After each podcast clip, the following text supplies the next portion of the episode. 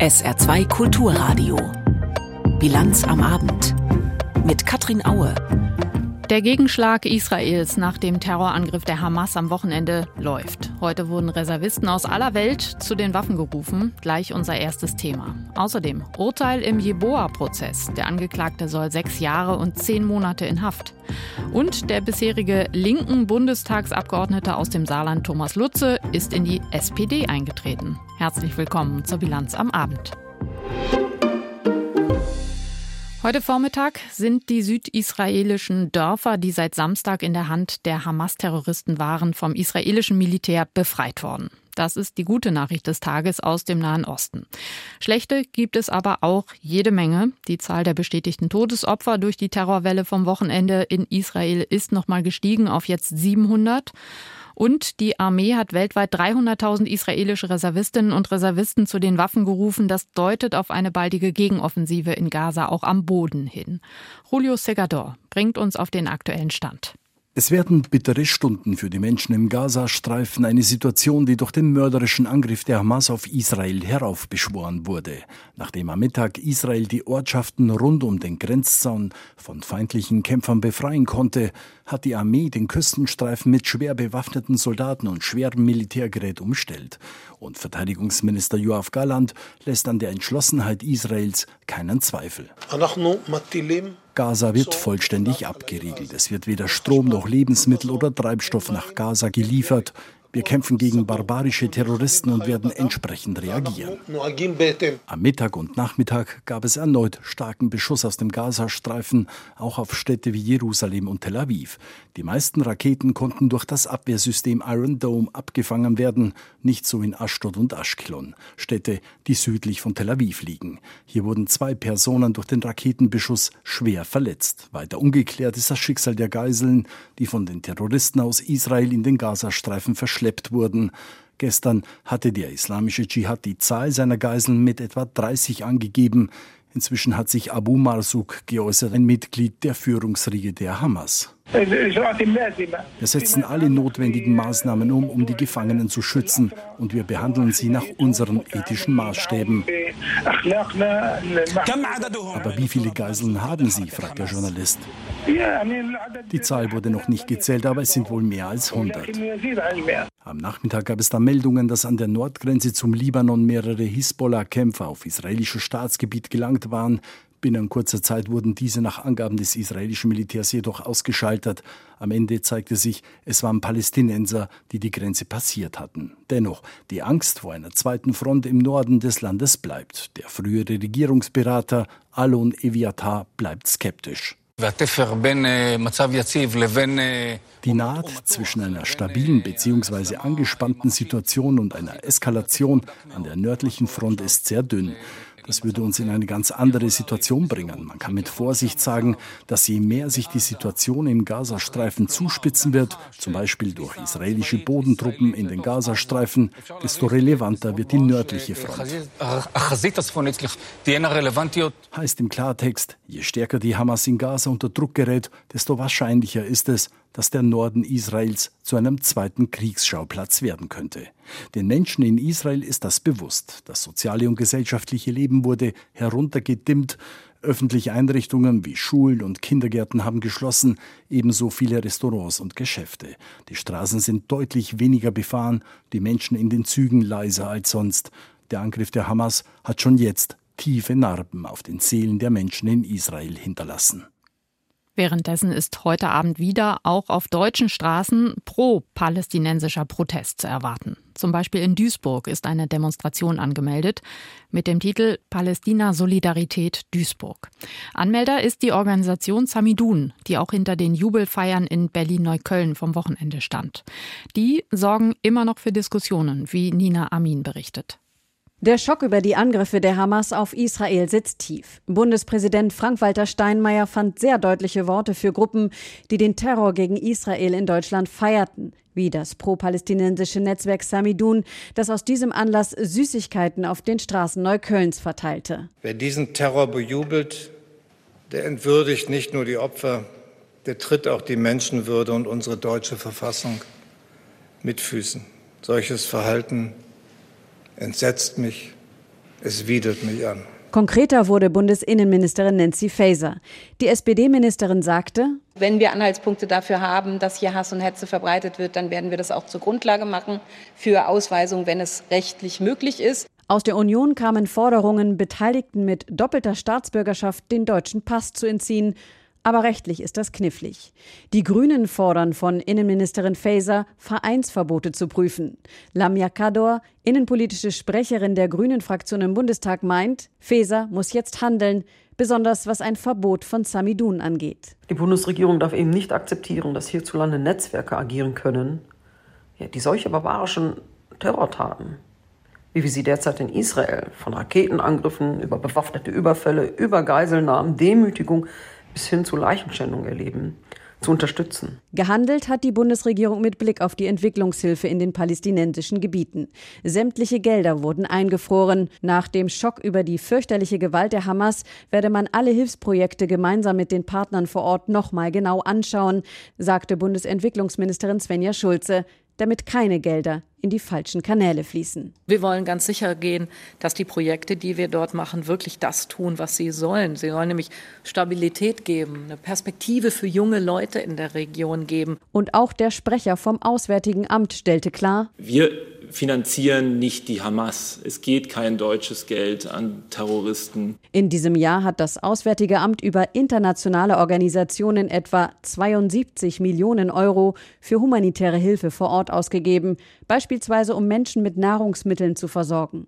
Wichtig sei, dass diese Hilfe weiterhin ankommt, heißt es vom Auswärtigen Amt. Nach Schätzungen der Vereinten Nationen sind in den palästinensischen Gebieten mehr als zwei Millionen Menschen darunter viele Frauen und Kinder, auf humanitäre Hilfe angewiesen. Auch die EU will ihre Zusammenarbeit mit palästinensischen Organisationen überprüfen. Bis auf weiteres würden sämtliche Hilfszahlungen, Zitat, unverzüglich ausgesetzt, schreibt der zuständige EU-Kommissar. Elf Monate, 50 Prozesstage hat er gedauert. Der Prozess gegen Peter S., wegen des Anschlags auf die Saluja Flüchtlingsunterkunft, bei der 1991 Samuel Jeboa ums Leben kam. Heute hat das Oberlandesgericht Koblenz das Urteil gesprochen.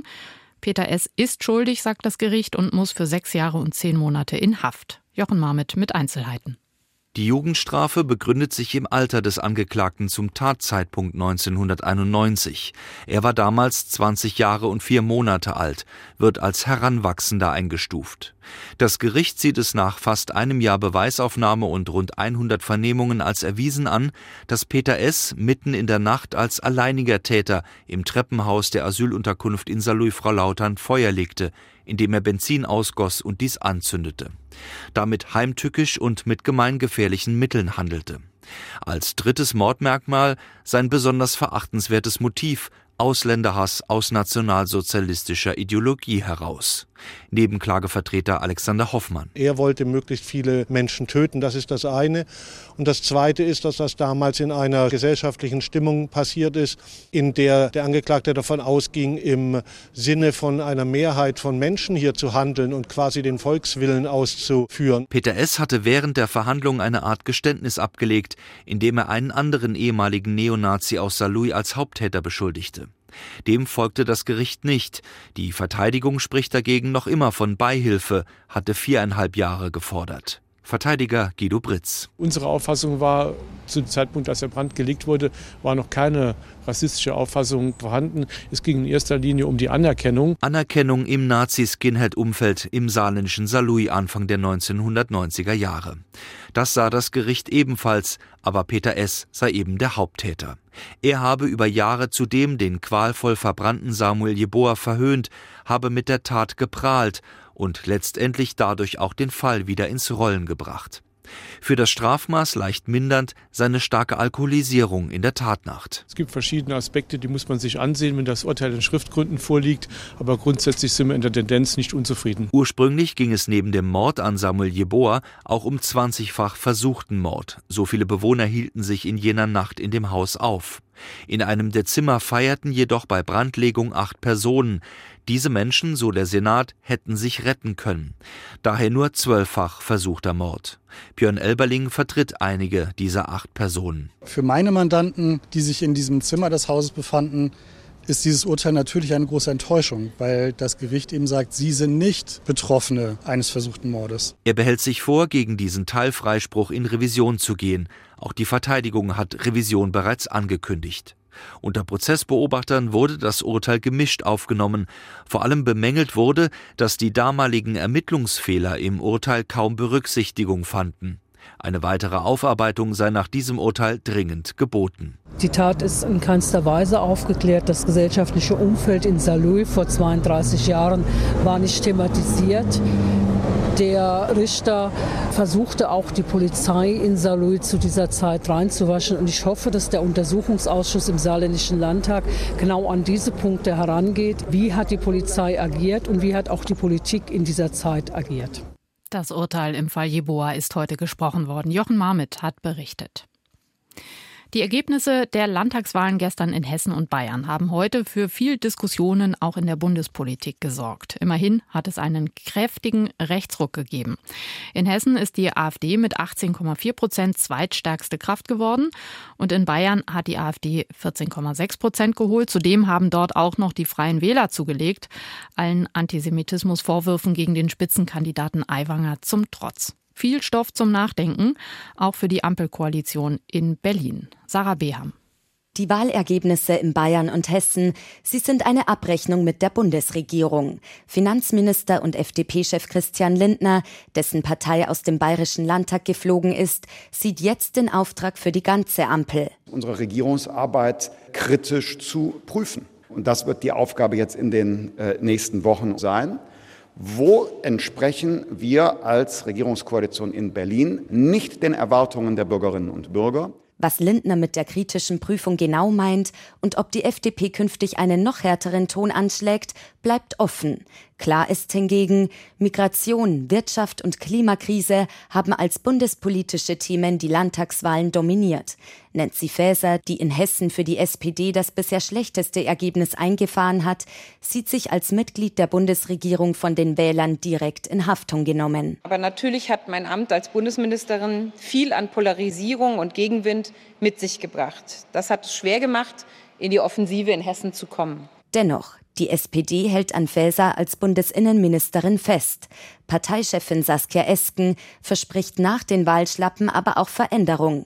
Eine Lehre des Wahlergebnisses? Dass äh, die Menschen keinen Streit wünschen in der Regierung, sondern dass sie Orientierung und dass sie Sicherheit äh, sich wünschen. Viele Antworten hat die Ampel gegeben, aber viele hat sie eben auch im Streit gegeben. Und da müssen wir besser werden, denn so viel ist klar. Wie schon in den letzten Wochen, mit Blick auf die schlechten Umfragewerte, werden von einigen in der Ampel nun nach den Wahlen wieder Zusammenhalt und Vernunft beschworen. Auch von Omid Noripur, Bundesvorsitzender der Grünen. Und jetzt gilt es das Recht für die Ampelparteien, dass wir Vertrauen zurückgewinnen, dass wir auch darstellen können, was wir in den letzten zwei Jahren miteinander hinbekommen haben, denn es war eine große Menge, was aber zu weit unter, die, unter den Radar fliegt, weil wir ja selbst äh, mit der Performance der Ampel das ein Stückchen übertönen. Das muss aufhören. Äh, davon hat keine Partei in dieser Ampel was. Profitiert vom Ampelstreit hat hingegen die AfD. Mit Genugtuung blickt Alice Weidel auf die Wahlergebnisse ihrer Partei in Bayern und Hessen. Die AfD ist kein Ostphänomen mehr, sondern eine gesamtdeutsche Volkspartei geworden. Ich sage Ihnen voraus, dass äh, eine Ausgrenzung von Regierungsverantwortung nicht auf Dauer durchhaltbar sein wird. Der Oppositionsführer im Bundestag Friedrich Merz von der CDU führt die guten Wahlergebnisse der Union auch auf die Geschlossenheit in seiner Partei zurück und hofft, dass nach diesem Desaster des gestrigen Tages bei der Ampel jetzt endlich die Einsicht einkehrt, dass sie ihre Politik ändern muss. Wie weitermachen in der Ampel und der Bundespolitik? Darum werden die Parteien angesichts der Wahlergebnisse in Bayern und Hessen wohl noch länger ringen. Zu den Folgen der beiden Landtagswahlen jetzt der Kommentar von Michael Weidemann aus dem ARD Hauptstadtstudio. Schon einmal ist die Hoffnung aufgekommen, der Boom der AfD könnte am Ende nur eine Episode gewesen sein. Das war im Frühjahr 2022 nach der Wahl in Schleswig-Holstein, als die rechte Sammlungsbewegung erstmals aus einem Landesparlament flog. Weil die umstrittenen Corona-Maßnahmen beendet wurden und die Flüchtlingswelle abebbte, sei den Populisten der politische Nährboden entzogen worden, glaubten damals nicht wenige Spitzenpolitiker. Deutschland im Herbst 2023. Die Erwartung, der Trend zur Protestwahl zugunsten der Rechten habe seinen Höhepunkt überschritten, hat sich als trügerisch erwiesen. Zudem ist deutlich geworden, dass die AfD mitnichten ein Ostphänomen ist, das nur vorübergehend in den Westen der Republik herüberschwappt. Nach den Landtagswahlen in Bayern und Hessen ist vielmehr klar, so schnell wird die AfD nicht aus den Parlamenten verschwinden. Denn in großen Teilen der Bevölkerung herrscht erneut tiefsitzende Verunsicherung. Der Ukraine-Krieg, die neue Flüchtlingswelle, vor allem aber die erstmals deutlich spürbaren Folgen der weltweiten Wirtschaftskrise, der Bundesregierung fällt es schwer, auf die Probleme überzeugende Antworten zu geben. Und wo sie welche findet, vermittelt sie diese nicht klar und verständlich. Die demokratische Opposition wiederum ist augenscheinlich nicht in der Lage, alternative Konzepte anzubieten. Diese kollektive Hilflosigkeit ist eine Steilvorlage für die Populisten der AfD. Weil es Wählerinnen und Wählern, die sich mit ihren Sorgen nicht wirklich ernst genommen fühlen, irgendwann egal ist, was sie mit ihrer Stimme für die Rechtsextremen anrichten. Hauptsache, ihre Botschaft wird gehört. Und die lautet, so geht es einfach nicht weiter. Wie darauf angemessen zu reagieren ist, darüber gehen die Meinungen in den etablierten Parteien weit auseinander. Den Kurs durchhalten, weil er sich am Ende als richtig erweisen wird, wie der Kanzler und seine SPD versprechen? Reformen forcieren, sie nur besser erklären, wie die Grünen meinen? Oder parteiübergreifend Maßnahmen gegen ungesteuerte Migration beschließen, wie die Union jetzt fordert? Einen Konsens darüber, wie dem erneuten Aufstieg der AfD wirksam begegnet werden kann, gibt es offensichtlich nicht.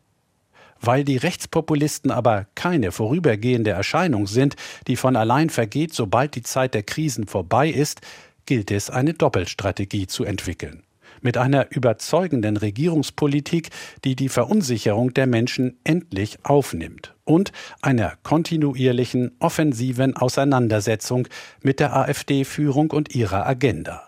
Die Zeit, in der Köpfe in den Sand gesteckt werden, muss endgültig vorbei sein. Die Meinung von unserem Hauptstadtkorrespondenten Michael Weidemann. Die Linksfraktion im Bundestag hat ein Mitglied weniger. Der Saarländer Thomas Lutze ist ausgetreten und in die SPD eingetreten. Das ist gleich unser Thema nach weiteren Meldungen des Tages in Kürze von Peter Weizmann. Der fünfjährige Mattis ist in der Saar ertrunken. Nach Angaben der Polizei hat dies die Obduktion der Leiche des Kindes ergeben. Ein Fremdverschulden könne ausgeschlossen werden. Eine Frau hatte den leblosen Körper des Jungen am Morgen in der Saar in der Höhe der HTW entdeckt. Polizisten der Wasserschutzpolizei bargen die Leiche. Der Fünfjährige war vor einer Woche von einem Spielplatz nahe des Saarbrücker Staatstheaters verschwunden. Polizei und Rettungskräfte suchten tagelang nach dem Kind. Nach der Parlamentswahl in Luxemburg hat der bisherige Premierminister Bettel Großherzog Henri den Rücktritt der Regierung mitgeteilt. Beobachter halten künftig ein Bündnis der konservativen christlich-sozialen Volkspartei CSV mit Bettels Liberalen für wahrscheinlich. Die CSV war gestern stärkste Kraft geworden und hatte 21 Sitze im Luxemburger Parlament erreicht. Denkbar wäre auch eine Regierung mit den Sozialdemokraten. Die Grünen hatten bei der Wahl gestern überraschend deutlich verloren. Das bisherige Bündnis aus Liberalen, Sozialdemokraten und Grünen hat dadurch keine Mehrheit mehr. Stimmengewinne gab es daneben auch für die rechtsgerichteten ausgerichtete ADR. In der Europäischen Union werden erneuerbare Energien deutlich ausgebaut. Die Mitgliedstaaten haben eine neue Richtlinie akzeptiert. Danach muss der Anteil von Wind, Solar und Wasserkraft an der Stromerzeugung bis 2030 bei mindestens 42,5 Prozent liegen. Bisher waren 32 Prozent angepeilt. In Deutschland lag der Anteil im vergangenen Jahr nur bei etwa 20 Prozent. Alle Länder wollen ihren Beitrag dazu leisten, Ziele in Industrie, Verkehr, Gebäudebau und anderen Bereichen zu erreichen, steht in einer gemeinsamen Mitteilung. Sobald die neue EU-Richtlinie in Kraft ist, haben die Mitglieder anderthalb Jahre Zeit, sie in nationales Recht umzusetzen.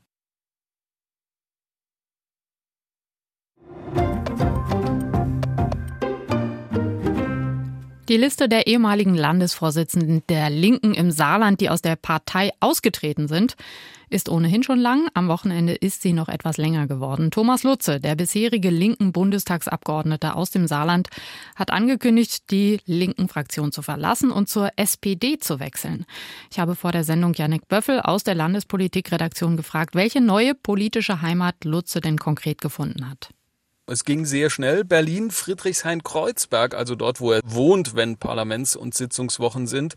Dort hat er einen Antrag gestellt und der wurde dann doch angesichts des angestrebten Wechsels sehr, sehr, sehr zügig bearbeitet und ist schon laut Angaben des Berliner Landesverbands der SPD positiv beschieden worden. Das heißt, er ist jetzt auch automatisch in der SPD-Bundestagsfraktion? Nein, das muss sozusagen noch vollumfänglich sozusagen umgesetzt werden. Da war ursprünglich, wie es heißt, mal der Plan von Rolf Mütze, nicht dem Fraktionsvorsitzenden im Bundestag, dass das möglicherweise schon morgen früh der Fall ist. Das ist im Moment noch ein bisschen Spekulation, ob es bis morgen klappt, also dass er sozusagen als vollwertiges Mitglied dann schon in der Fraktionssitzung dabei wäre. Aber der Plan ist, das zeitnah zu machen. Insgesamt ist das ja schon ein ganz schöner Schritt, ne? Also die Partei zu wechseln in der laufenden Legislaturperiode. Gehen wir noch mal einen Schritt zurück. Warum, wie begründet Thomas Lutze seinen Austritt aus der Linken? Ja, im Prinzip sind es inhaltliche Punkte, die er anführt. Also einerseits fehle ihr sozusagen die Schlagkraft, diese linke Rolle zu spielen, die er sich von ihr erhofft. Und dann ist es auch schon ein bisschen Manöverkritik. Er hat sich gegenüber der Saarbrücker Zeitung geäußert, aber eben nicht allzu ausführlich, dass auch die Partei schlecht strategisch aufgestellt sei. Aber natürlich spielen auch andere Gründe eine Rolle, nämlich sozusagen im Augenblick dieses Auseinanderdriften der Linksfraktion und da natürlich das Stichwort Sarah Wagen Wagenknecht und möglicherweise sogar dann das endgültige Auseinanderbrechen dieser Bundestagsfraktion. Kann man sagen, er hat sich so auf den letzten Metern noch schnell eine neue Heimat gesichert? Möglicherweise, weil es wird sich ja die Frage stellen, wie geht es mit den Fraktionsmitgliedern weiter? Sollte tatsächlich im Moment Lutze ist schon raus, sind es noch 38 Mitglieder, 37 Mitglieder braucht eine Fraktion, um diesen Fraktionsstatus zu haben. Da werden, sollte es tatsächlich eine Ausbruchswelle oder Wechselwelle oder ein Auseinanderdriften durch eine Parteigründung von Sarah Wagenknecht geben, werden einige eine neue politische Heimat suchen, denn es stellt sich ja nicht nur die Frage sozusagen, wo ist man politisch beheimatet, sondern es geht bei diesem Fraktionsstatus auch ganz knallhart um Rechte der Parlamentarier, Rederechte, Mitgliedschaft in Aus Ausschüssen auch das Fragerecht an die Bundesregierung und auch um finanzielle Mittel und dabei um Mitarbeiter. Und möglicherweise hat Lutze die Zeichen der Zeit richtig erkannt und macht sozusagen als erster rüber zur SPD, die ja für Linke sozusagen das eher natürliche Habitat ist, wenn die eigene Fraktion nicht mehr existiert. Den Namen Sarah Wagenknecht hast du gerade schon erwähnt. Das ist ja so insgesamt das, worum die Krise der Linkspartei sich zurzeit dreht. Sarah Wagenknecht deutet schon seit Monaten an, eventuell eine Partei gründen zu wollen. Nun gibt es seit Ende letzter Woche noch einen weiteren Hinweis darauf, dass sie das wirklich will. Es wurde nämlich ein Verein gegründet, quasi zur Vorbereitung dieser Parteigründung. Da ist auch ein Saarländer dabei, Jochen Flackus, auch er ehemaliger Landesvorsitzender, genau wie Thomas Lutze. Könnte das auch eine Rolle bei Lutze gespielt haben?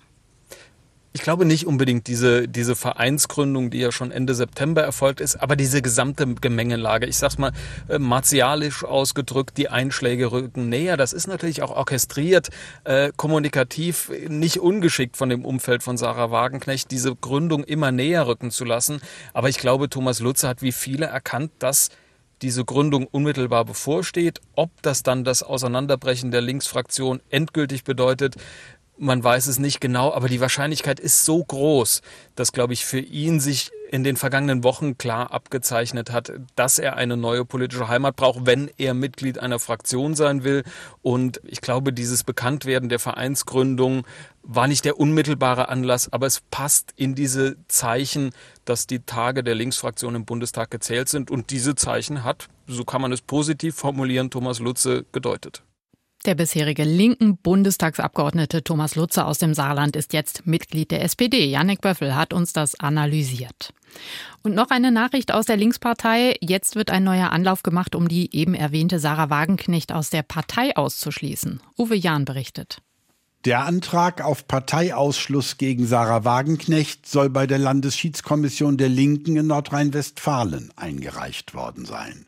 Die 50 Unterschriften stammen von Politikerinnen und Politikern der Partei auf Bundes-, Landes- und Kommunalebene. Auch drei Abgeordnete der Bundestagsfraktion haben unterzeichnet. Nach Ansicht der Initiatorinnen geht es darum, weiteren Schaden von der Partei abzuwenden, denn eine Partei, die von ihrer eigenen prominenten Bundes Bundestagsabgeordneten ständig Widerspruch ernte, wirke zerstritten und unattraktiv.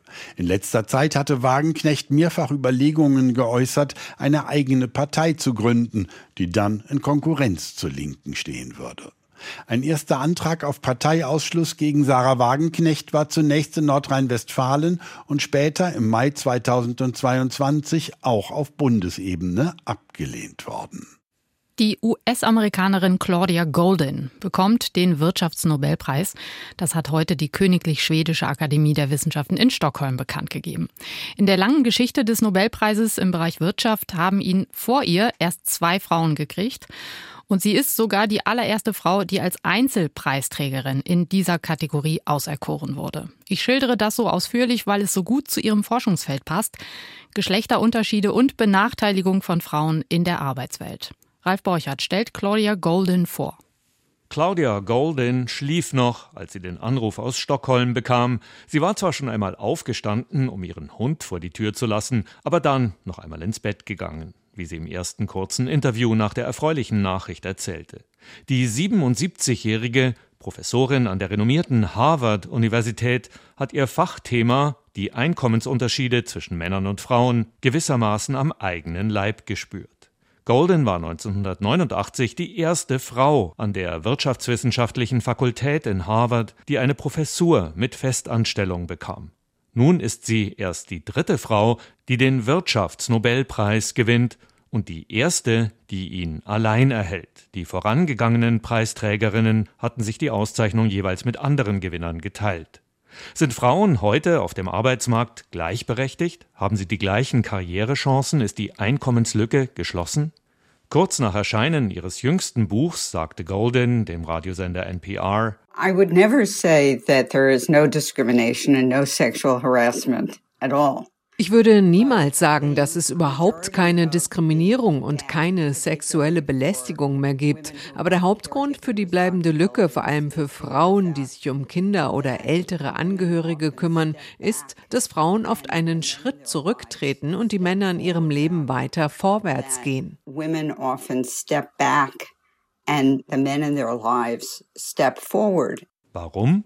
Häufig um das Familieneinkommen zu optimieren, sagt Golden. Sie beschreibt eine Fallstudie. Ein junges Paar, beide arbeiten in der IT-Branche, häufig auch abends und am Wochenende. Er und sie verdienen zunächst etwa gleich viel. Dann kommt das erste Kind. Sie merken, voller Job für beide geht nicht mehr. So they decided, as is the case for many couples, Also haben sie entschieden, wie es viele Paare auf der Welt tun, dass sie diejenige ist, die zwar noch weiter arbeitet, aber weniger und mehr von zu Hause aus.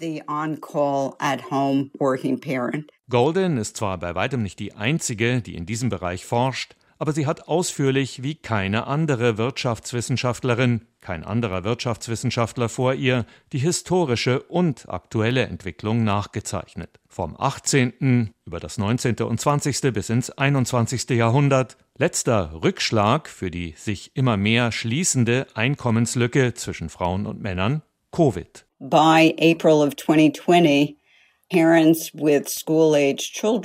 im April 2020 haben Eltern mit schulpflichtigen Kindern doppelt so viele Stunden mit Kinderbetreuung verbraucht wie zuvor. Dass die Schulen wieder geöffnet wurden, war ein absoluter Schlüsselfaktor, um die Wirtschaft wieder in Schwung zu bringen.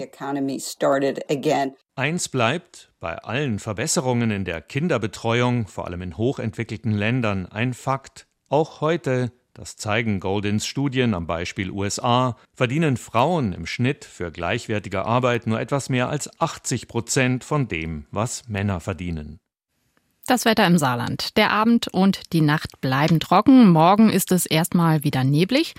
Später aber überwiegend sonnig und weiterhin trocken. 22 Grad in Bliesen und 25 Grad in Ensdorf maximal. Der Mittwoch wird auch wieder sonnig und für Oktober zu warm. Dann sogar bis 26 Grad. Am Donnerstag dann erst sonnig. Später ziehen aber Wolken auf. Und es kann etwas regnen. Dann nur noch bei bis 22 Grad. Das war die Bilanz am Abend. Hier auf SA2 Kulturradio freut sich jetzt Maria Gutierrez auf Sie. Ich verabschiede mich. Mein Name ist Katrin Aue. Tschüss.